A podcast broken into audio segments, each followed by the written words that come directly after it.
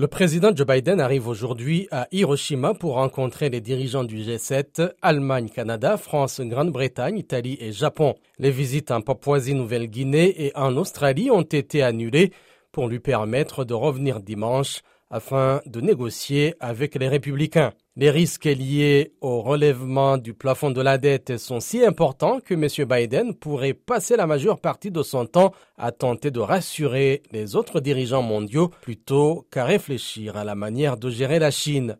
M. Biden ne sait pas si le Parti républicain, de plus en plus à droite, va autoriser une augmentation de la dette à temps pour éviter un défaut de paiement et ne sait pas non plus si la gauche de son propre parti démocrate va lui pardonner les compromis qu'il devra faire pour sauver la situation. Joe Biden, 80 ans, a aussi lancé récemment sa campagne de réélection, les Américains, se méfiant de son âge, observent comment il va se débrouiller à l'intérieur comme à l'extérieur du pays.